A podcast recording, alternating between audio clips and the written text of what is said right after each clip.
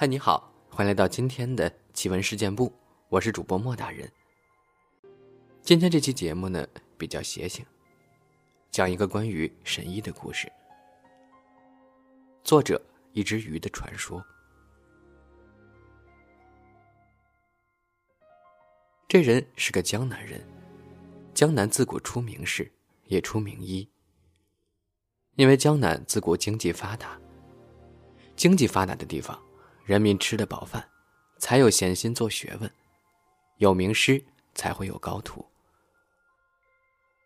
名士首选做官，做不了，就退而求其次，做学问。其实也是养声望，以退为进。最后实在走不了仕途了，好多就改行学医了。不为名相，便为名医嘛。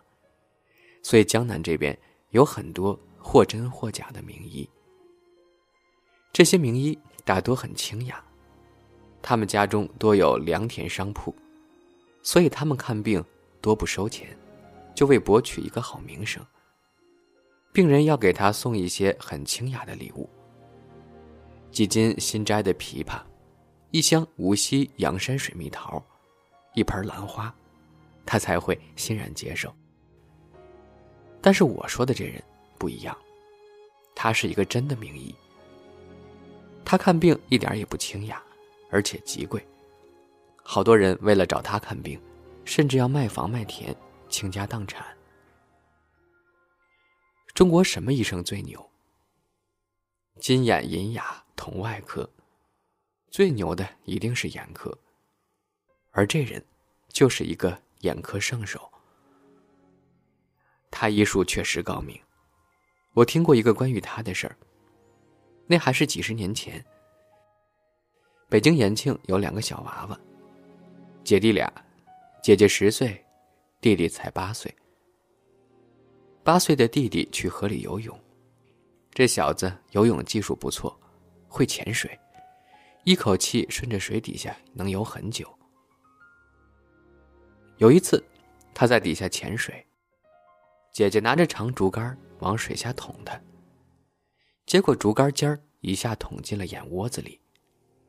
当时右边的眼珠子就给捅了出来，鲜血直流。家里赶紧进城，当时进城还要坐火车，去大医院找专家一看，说是要摘除眼球，而且伤口当时已经溃烂了，要是不摘除这个眼球，另外一只眼也保不住了。孩子父亲不死心，在医院到处拽着人打听。后来就找着了他。他看了一下，说：“眼睛能保住，只是会影响一点视力。”然后说：“你们先去筹钱吧，今晚不做手术，就来不及了。”但是这户人家在北京啊，还是农村的，真是没钱。他把地契什么的都顶给他。他挥挥手，让他们赶紧走，别影响其他病人。后来，这户人家就抱着孩子跪在大街上借钱看病。终于有个好心人问了问，带他去诊所核实了一下，就给他交了钱，才进了病房。这个神医医术真没得说，当时做了手术，眼珠子就保住了，只是视力从以前的二点零变成了零点四。给这户人家交钱的人，是我们家一个亲戚。他过年时去我们家，跟我讲的这事儿。他说延庆那个父亲很实在的，孩子手术出来后，他跪在地上，给他磕头，梆梆的，脑门都磕出血了。后来他回去后就开始还钱，每年还一些，还了好多年才还清的。我感慨。延庆人仁义啊，吕一刀给咱江南人丢脸了。这个名医就叫吕一刀。我还找他看过一次眼睛。当时我父亲是第一批民营企业家，家里还算条件不错，所以请得起他。不过还是要找关系，因为他那时太火了，每天都有慕名而来的人，排队都要排三个月。我们找的关系很硬，是他当年知青下乡时一直照顾他的老乡。这个人甚至有他们家的钥匙。他带我们去他们家，打开冰箱，随便拿出来东西吃喝，还躺在他床上睡觉。因为是这个人带过去的，说是他的实在亲戚，所以给了一个优惠。这个优惠并不是真金，那是断断不能少的。这个优惠是不要住院费。是的，这个吕一刀确实医术高明，不管你眼睛里长了瘤还是什么，他基本上一刀过去就给你切得干干净净的。但是切除之后，他就让你去住院。他自己在郊区盖了一个十几层的小楼，里面齐扎扎的，全是一个挨着一个的病床，住满了人。你可能要问了，不就是眼睛上动个小手术吗？还能住多久的院？多久？他甚至能让你住一辈子。因为没有他的签字，护士就不给你退押金，而这个押金特别高。那你就找他签字呀。找不到，他从来不去病房，他的手术室和病房甚至不在一个区。他是故意的，为了多赚点住院费。他有时候出门，在街上会给病人家属堵住，强制他签字出院，还有当众骂他的。你骂他，他也不辩解，擦擦口水，继续往前走，连眉头都不眨。所以他的名声很坏。大家背地里都叫他“驴一刀”，尤其是江南地区的名士，每次看见他都要冷哼一声，眼睛看着天，背着手，大摇大摆的走开。不过他医术真是好，我小学六年级时，眼皮上长了个囊肿，原本没当一回事儿，结果那包越来越大，都压迫到眼球了。只能去医院看看。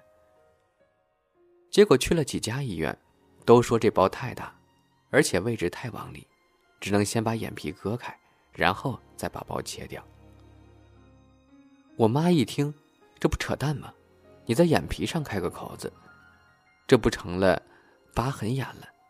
这绝对不行。后来就想起吕一刀，说去那边看看，这才找的关系。他用手隔着眼皮摸了一下，就说：“不用在眼皮上开刀，小毛病。”然后直接带我去手术室，一个特简陋的手术室，他甚至连个助手都没有。他自己把护士的工作都给做了。他让我躺在床上，刷一下，打上麻药。我还没回过神呢，就觉得眼皮猛然翻开了。然后猛地一疼，眼前突然就黑了，血流了一眼睛。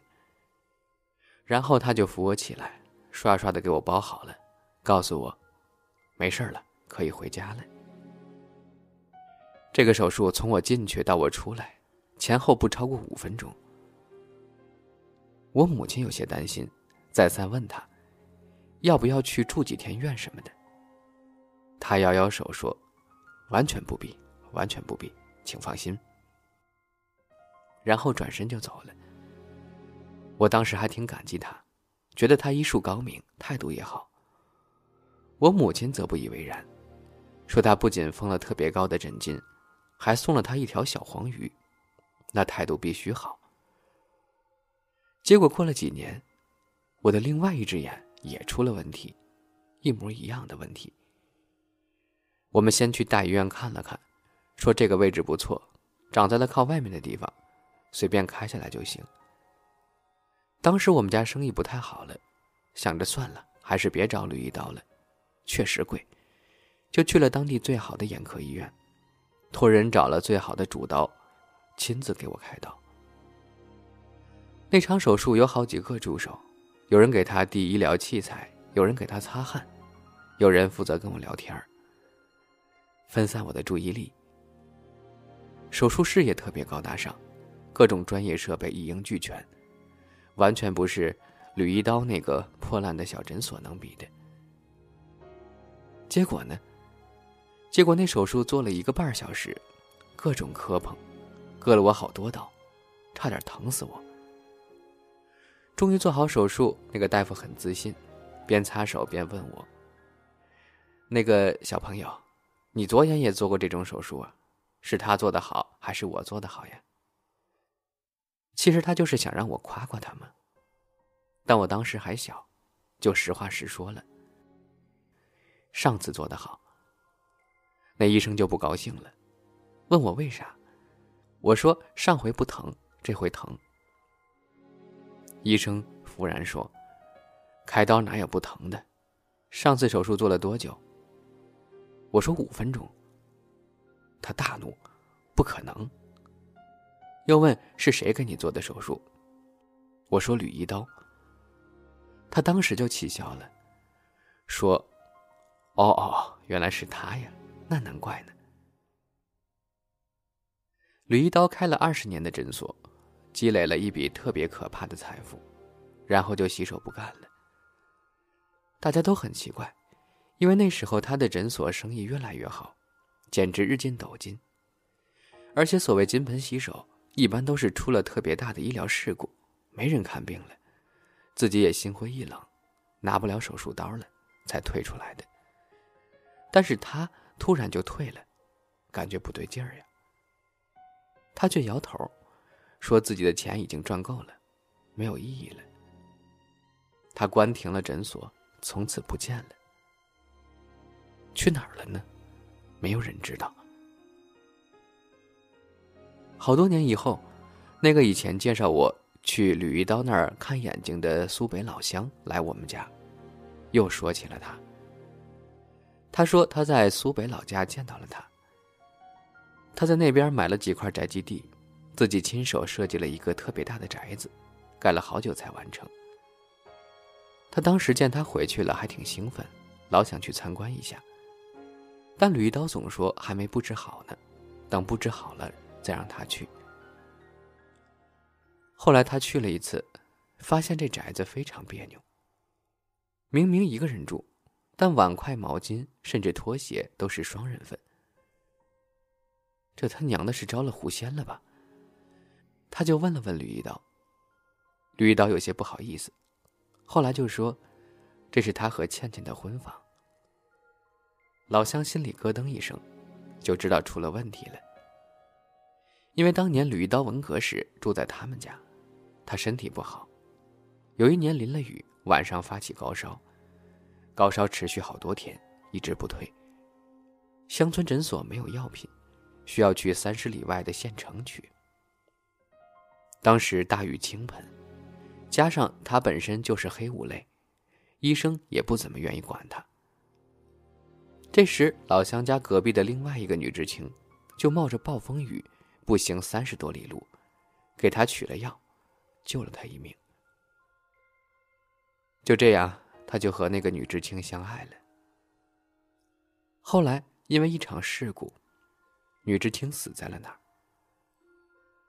女知青死之前就说：“这辈子没什么好遗憾的，就是自家的医术没有传承下去，觉得很遗憾。”他就抱着女朋友，说：“放心吧。”你们家的医术呀，由我来继承。然后他就开始弃工从医。后来也不知他是读的医学院，还是跟随别人学习，反正就成了后来大名鼎鼎的吕一刀。但是他也有些奇怪，因为他跟女朋友说，自己会继承他家的医术。这种传承肯定是中医，他为啥要学西医，还是眼科呢？我又想了想，这宅子就是当年那个女知青住的老乡家，看来吕一刀是专门买的这儿。他还把前后的几个宅基地都买了下来，盖了个特别大的宅子。他到处看了看，觉得这房子特别怪，里面有各种怪异的仪器，很新很大，还都是洋文，看不懂。然后还有一排排的中药柜子，简直就像一个图书馆。好多药材，听都没听过。他打开看看，有人形的何首乌，几百年的人参娃娃这种。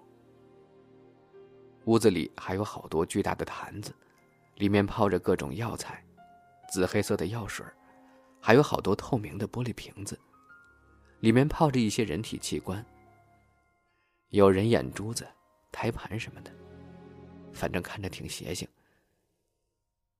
他就不敢看了，赶紧去了卧室。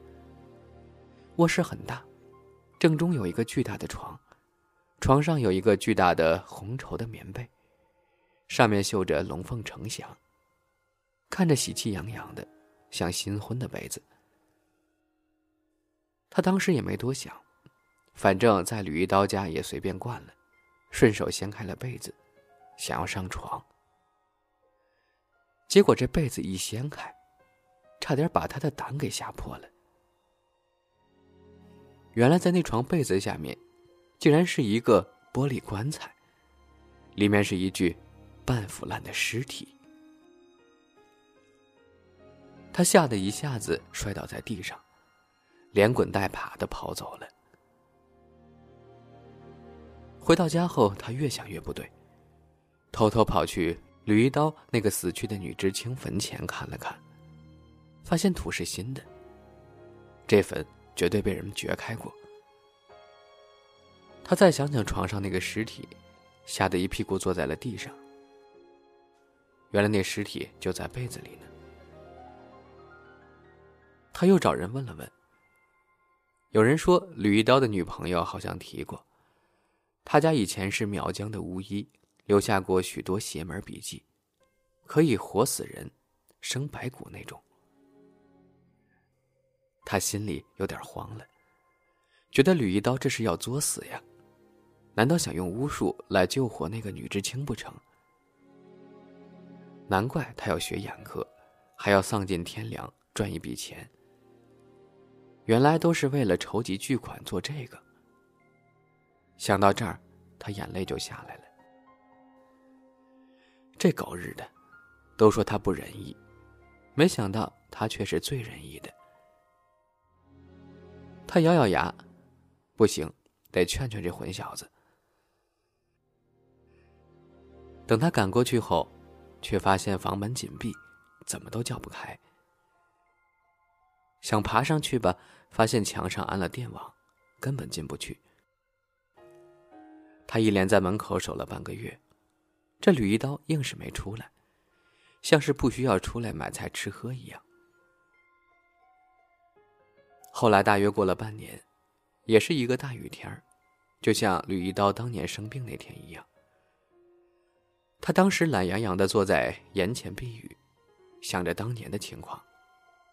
想着想着，就看见对门的大门突然开了，然后吕一刀打着伞出来了。他刚想过去，却发现有点不对劲儿。哪里不对呢？他也说不上来。反正就觉得吕一刀打伞的姿势有点别扭。他想了又想。终于明白了，是他撑伞的姿势不对。他把伞尽量往一边倾斜，自己半个背后都露在了雨水中，竟像是在给另一个很重要的人撑伞呢。他越想越怕，顺手拿了个洗脸盆顶在头上，拼命跑了过去。他在雨中拼命大喊：“小吕，小吕！”吕一刀停下脚步。满脸洋溢着幸福的样子，给他恭恭敬敬鞠了一躬，说：“老乡，谢谢你了，我们要走了，以后不会再回来了。”老乡当时就急了，跑过去要拉他，就听见远处传来一个细细小小的声音：“老乡，谢谢你了，我们走了。”他一下子愣住了。这是当年那个女知青的声音。他扔下脸盆，在滂沱的大雨中，惊恐的看着吕一刀。吕一刀脸上洋溢着幸福和害羞的表情，而且半弯着腰，卷曲着身体，像是偎依在爱人的怀抱中。就像当年的女知青一样，轻轻跟他挥手：“老乡，再见了。”他在大雨中看着吕一刀渐渐走远，自己突然有些恍惚。这个人到底是吕一刀，还是当年那个女知青呢？